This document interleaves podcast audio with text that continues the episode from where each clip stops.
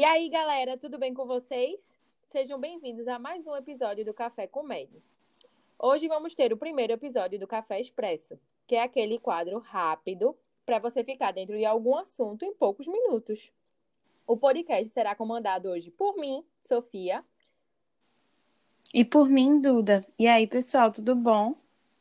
O tema de hoje será otite média. E vamos fazer um resumão aqui para que você saia, saia daqui sabendo de tudo. Ou assim, né? O básico. Quase tudo. Então, é... vamos lá, Du. Vamos começar. Então, aqui. só para vocês terem uma noção, mais ou menos, a gente vai falar um pouco sobre a fisiologia e anatomia, a definição, epidemiologia, os fatores de risco, os sintomas, o exame físico, o tratamento as, e as complicações que são mais frequentes na otite média, tá certo, pessoal? Então, é, eu vou começar falando um pouquinho para vocês sobre a anatomia e a fisiologia da, da parte otoscópica, certo, pessoal? A orelha ela pode ser dividida em orelha externa, orelha média e orelha interna. É, elas três vão se interligar, tá certo? É, a orelha externa, ela compreende o, o pavilhão auricular, orelha, que a gente chama de orelha, o meato acústico externo, que também é chamado de canal auditivo externo, e o tímpano. O que é o tímpano? O tímpano é quando a gente vai lá fazer a otoscopia, aquela membranazinha que a gente vê, que uma membrana delgada, que a gente tem que ver, inclusive, é, se ela está quais são as suas características para determinar se aquilo, por, exemplo, tem infecção. A membraninha delgada que vai ficar entre a orelha externa e a orelha média, certo? O que é a orelha média? A orelha média é uma câmera onde vão se situar os três ossículos, aqueles, aqueles os menores ossinhos do corpo, que são chamados de martelo, estribo e bigorna, certo? Que eles vão fazer a transdução do som através de, de uma onda mecânica, porque eles vão fazer uma condução mecânica mesmo do som através de, da frequência com que eles vão, que o som vai bater neles. Enfim, depois a gente vai falar direitinho sobre isso. É, eles são, inter, eles são interligados entre si e serve como meio de ligação entre a orelha externa e a orelha interna, certo? É, nessa câmara onde tem esses ossículos, também tem um canalzinho de ligação da orelha média com a faringe, que é chamado de trompa de Eustáquio.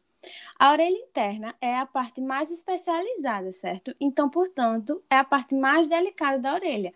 Ela é onde a gente encontra algumas as células que são, podem ser chamadas de os canais semicirculares, a cóclea e o nervo acústico, que é onde a gente vai ter a, a, a real produção do som e a real transdução do som, certo? Até o cérebro. Continuando o que Duda está falando aí sobre anatomia, é importante a gente saber também que a tuba auditiva da criança ela é um pouco diferente da tuba auditiva do adulto. Por quê?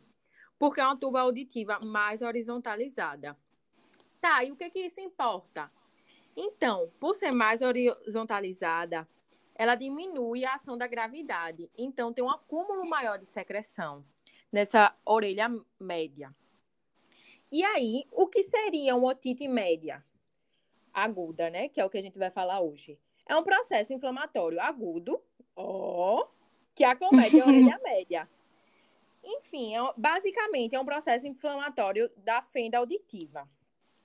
E aí, é mais comum em crianças e basicamente 80% das crianças vão ter o primeiro episódio de otite média aguda até os dois anos de idade. E ela vai ser mais frequente nas, nas crianças, gente, justamente por essa horizontalização da tuba, que vai permitir que tenha maior acúmulo de secreção, como Sofia falou. Isso. E aí, vão ser, tem os dois picos que é, mais acometem a criança, a otite média, que é os menores de dois anos, menor ou igual a dois anos, e entre 3 e 5 anos. Por que entre 3 e 5 anos? Porque normalmente é a idade que a criança está indo para a escola, Apesar que isso está mudando um pouco, né? Que hoje em dia está é, tá indo mais cedo ainda as crianças para a escola. Isso. Mas esses são os dois picos na infância. Além disso, é a principal causa de antibiótico em crianças.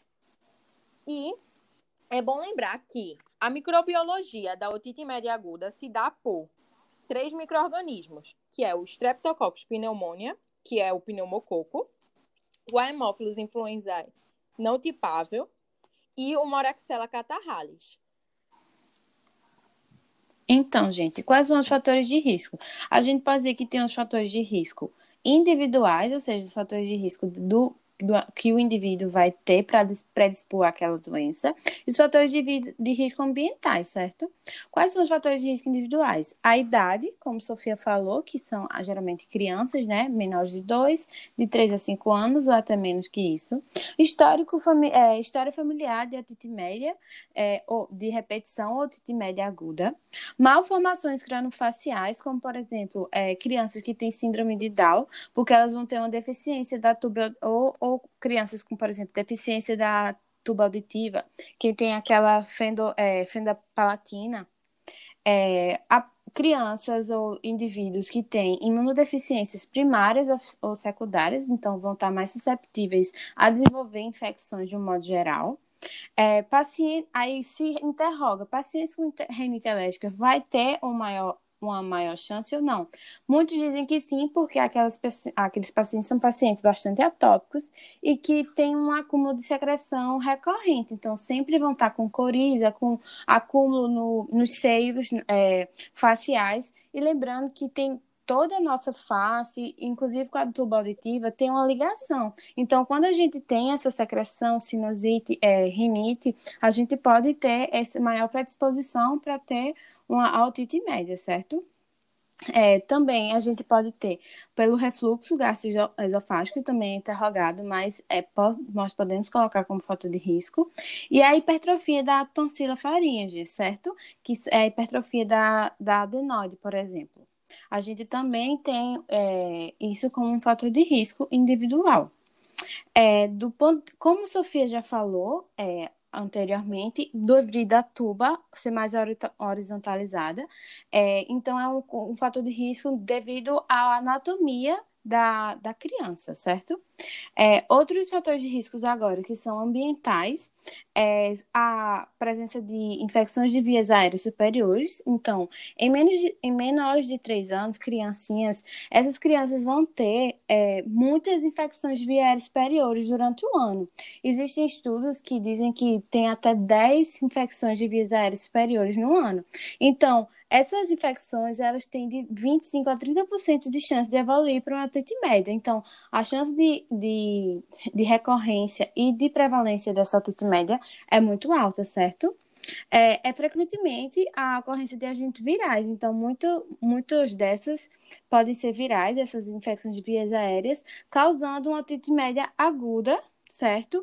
Com uma co-infecção de agentes bacterianos. Então, você vai ter infecção viral, que pode evoluir para uma otite média aguda, com ali uma posterior infecção e uma proliferação bacteriana, certo?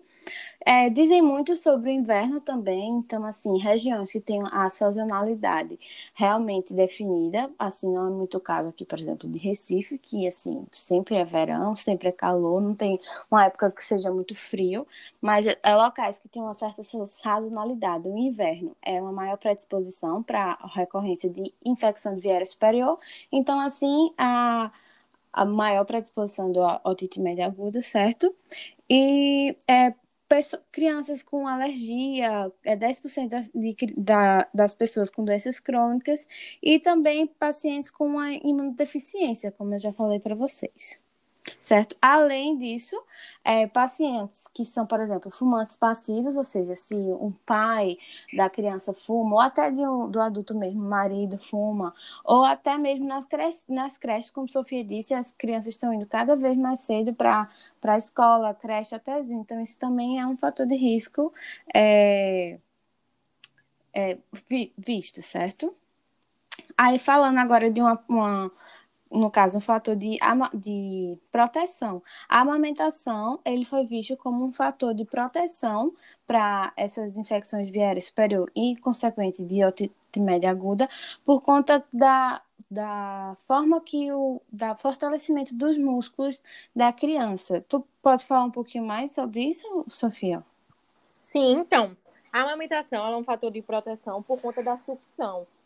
Aí o movimento de sucção ele vai fortalecer a musculatura da tuba auditiva, favorecendo, assim, a eliminação de secreções, por exemplo. Além disso, a amamentação, a gente tem que lembrar que é, a mãe passa anticorpos para a criança, né? Aí vai uhum. evitar que a criança é, pegue todas essas infecções de vias aéreas, que também diminui o risco de otite. E Isso mesmo. mais um fator de proteção, ou assim, fator de risco, dependendo da avaliação, é a vacinação. Se não tiver vacinação, é um fator de risco. Então, a falta da vacinação. É. Vacinem seus filhos. É, e com vacina é um fator de proteção, né? Porque vai proteger uhum. de, alguns, é, de alguns vírus, bactérias, enfim, que estamos susceptíveis. Entrando um pouquinho agora certo. em sintomas, é, tem diversos sintomas que a otite média pode causar. E aí, um deles é febre, otalgia, né?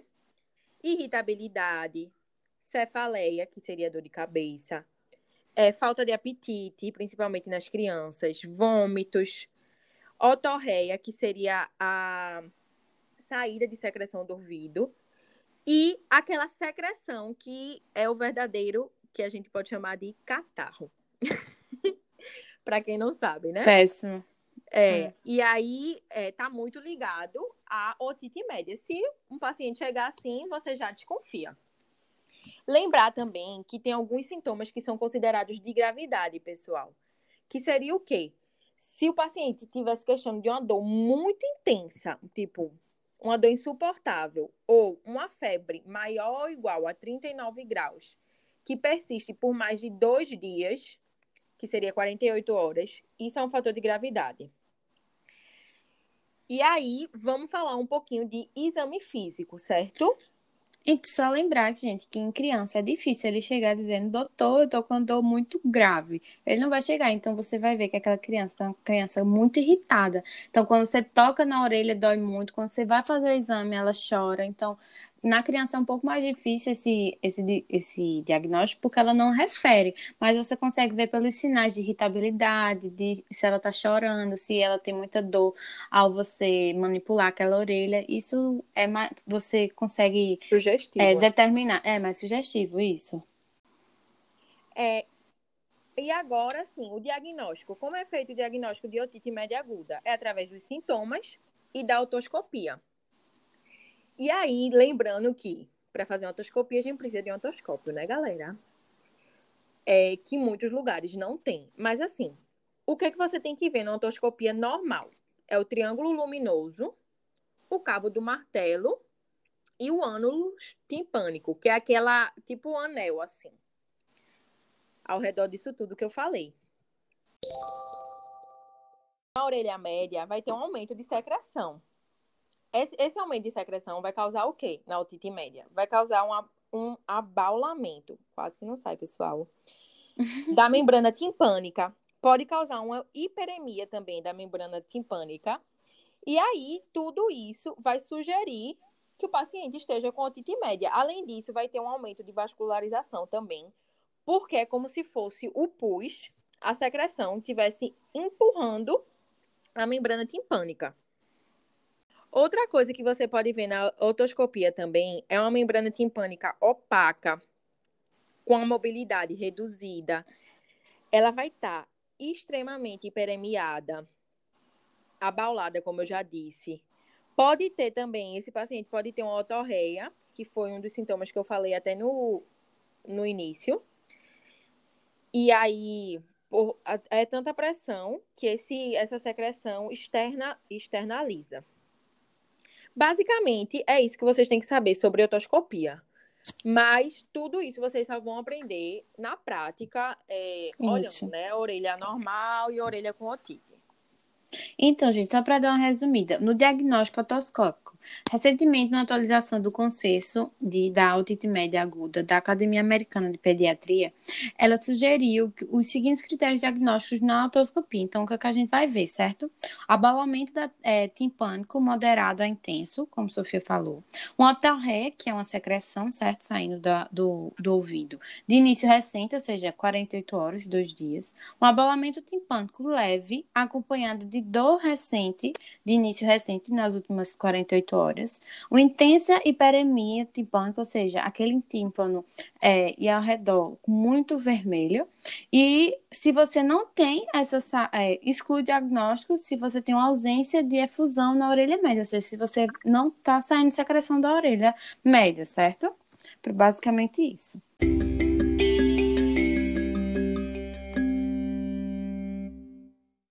Pessoal, lembrar aqui, nós não somos otorrino. Então, na dúvida, procure seu otorrino. A gente vai falar do tratamento básico, assim, principal, que é feito no geral.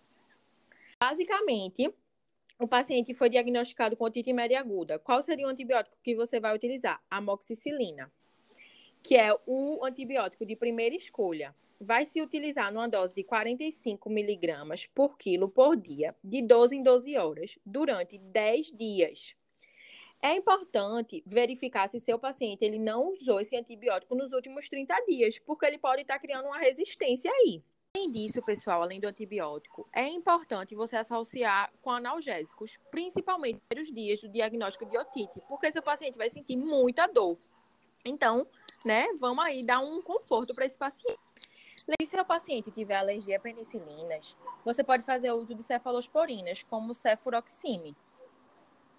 E tem também o tratamento nas resistências bacterianas. A primeira opção normalmente é dobrar a dose da amoxicilina. E aí, de 45 miligramas quilo dia, vai para 90 miligramas quilo dia. E também isso no pneumococo. No Haemophilus influenza e Moraxella catarrhalis, por eles produzirem é, beta-lactamase, você pode adicionar clavu, clavulanato. E aí seria aquele amox mais clavulanato. Isso. Lembrar que o clavulanato ele pode causar diarreia, é um dos efeitos colaterais dele. É, não esquecer de reavaliar esse paciente de 48 a 72 horas porque se ele não tiver tendo uma resposta, ele pode ter complicações assim, graves. As complicações são raras, mas quando tem. É, são bastante graves. É, a morbimortalidade é alta. Pronto, basicamente de tratamento, assim, do básico, é isso que vocês têm que saber. Falando um pouquinho complicações, Duda vai incrementar nessa área, para vocês ficarem então. A complicação mais comum é a osteomastoidite, certo? É que vai ser uma inflamação aqui na região da mastoide e a gente vai ver fazer o quê? A gente vai precisar fazer uma tomografia dessa região para saber se há um abscesso subperiosteal ou uma mastoidite, tá certo? Mas como é que o paciente vai se apresentar? O quadro clínico desse paciente vai ser um pavilhão auricular que fica deslocando para frente e para baixo, ou seja, a, a, orelha, aqui no caso do pavilhãozinho, vai ficar para frente e para baixo. Seria tipo vai tá... de abano. Isso, exato, porque vai estar tá uma, uma região abaulada aqui, certo? Que é a região da, masto... da mastóide vai estar tá abaulada, certo? Com um eritema grande, ou seja, vai ter uma área bem vermelha, com um ponto de flutuação na pele sobre o processo mastoide. Esse, assim, se a gente palpar aqui atrás da orelha, a gente vai conseguir sentir um ossinho. Então, essa região vai estar bem hiperemiada, bem abaulada e bastante dolorosa, certo? É, esse abscesso, ele pode, como eu, ou seja, você vai formar um abscesso com um acúmulo ali de secreção, e comumente ele pode romper e drenar pela pele, certo? Ou seja, vai ficar saindo uma secreçãozinha pela pele, você vai ver que vai estar tá escorrendo uma secreçãozinha. E qual é o tratamento? O, tra o, tratamento é, você vai ter que fazer uma, vamos dizer assim, uma cirurgia, uma mini cirurgia, que se chama se chama miringotomia, certo? É uma, incisão, uma incisãozinha pós-auricular, ou seja, você vai fazer um cortezinho e vai fazer a drenagem desse abscesso ou chamado de mastoidectomia, certo? Você pode, vai ser, você vai precisar internar e vai fazer antibiótico venoso, porque isso é um quadro já mais grave, tá certo? Lembrar que assim, é, a mastoidite, ela é uma complicação muito grave. Se você pegar um paciente que tem um abalamento atrás da orelha, é um abalamento quente, vermelho, que quando você puxa a orelha, o paciente chora, a criança tá assim, e tal, interna esse paciente e dá antibiótico venoso para ele. Porque essa otomastoidite, ela pode para meningite. Então, assim, é gravíssimo. Não Exatamente. deixa isso passar de jeito nenhum.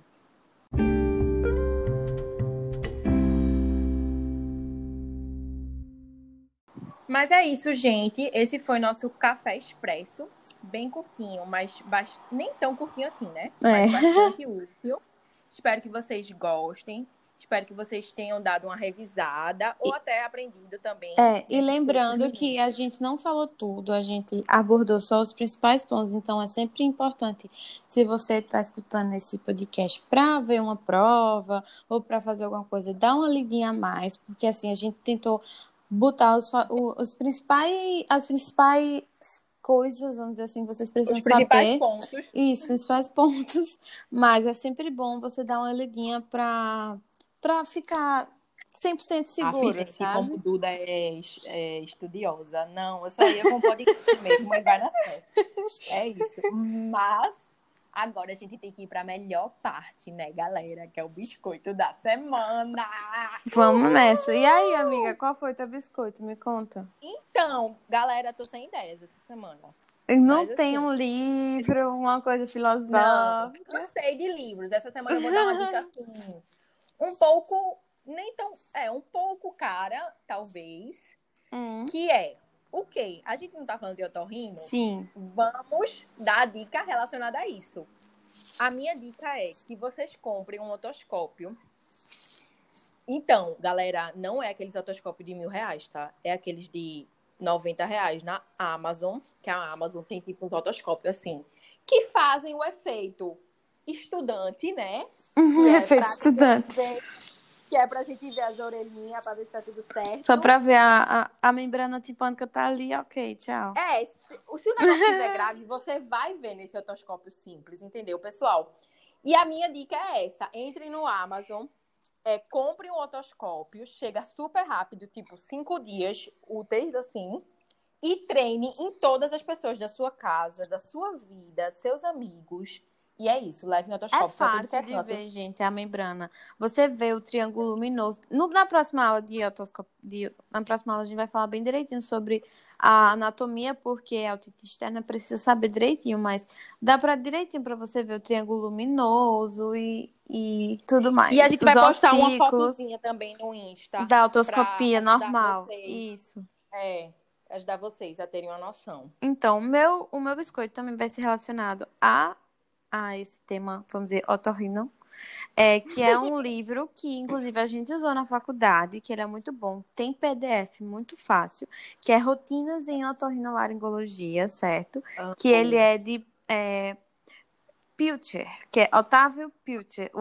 o autor dele.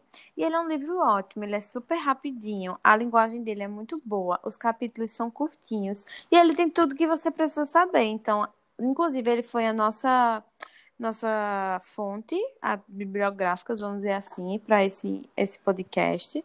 E ele é maravilhoso, gente. É, não precisa comprar, óbvio. É só pegar um PDFzão, meter no Google, botar lá, rotinas de otorrino que você acha Duda, fácil. Não valoriza essas coisas, amiga. A gente tá em rede nacional. ah, quem nunca, né? Galera, comprem, valorizem comprem, o Comprem, comprem, Mas enfim, se vocês não tiverem condições de comprar, vocês encontram, é de fácil acesso. Ele é uma capa laranja e preta, é, é ótimo, gente. E é isso aí. Agradecemos a vocês por terem ficado até, até aqui. Espero que vocês tenham gostado do nosso podcast. Não esqueçam de nos seguir no Insta. E aqui também, aqui também no tocador. Isso, e no seu. É... É, principalmente no seu tocador de podcast favorito. No meu caso, o meu é Spotify. Me valorize Spotify. Exatamente. E lembrando que, gente, desculpa se ficou um pouco longo, é porque esse é o nosso primeiro expresso, mas nos próximos a gente vai tentar fazer uma coisa mais enxuta. mas é isso aí. Espero que vocês gostem, espero que sirva de alguma coisa, que seja de aprendizado ou de uma prova, um pontinho, um acertar uma questão. É isso aí. Obrigada, gente. Beijo. Até Beijo, a próxima Sophie. segunda, pessoal. Até a próxima Beijo, segunda. Duda. Beijo, galera. Beijo. Fui, valeu.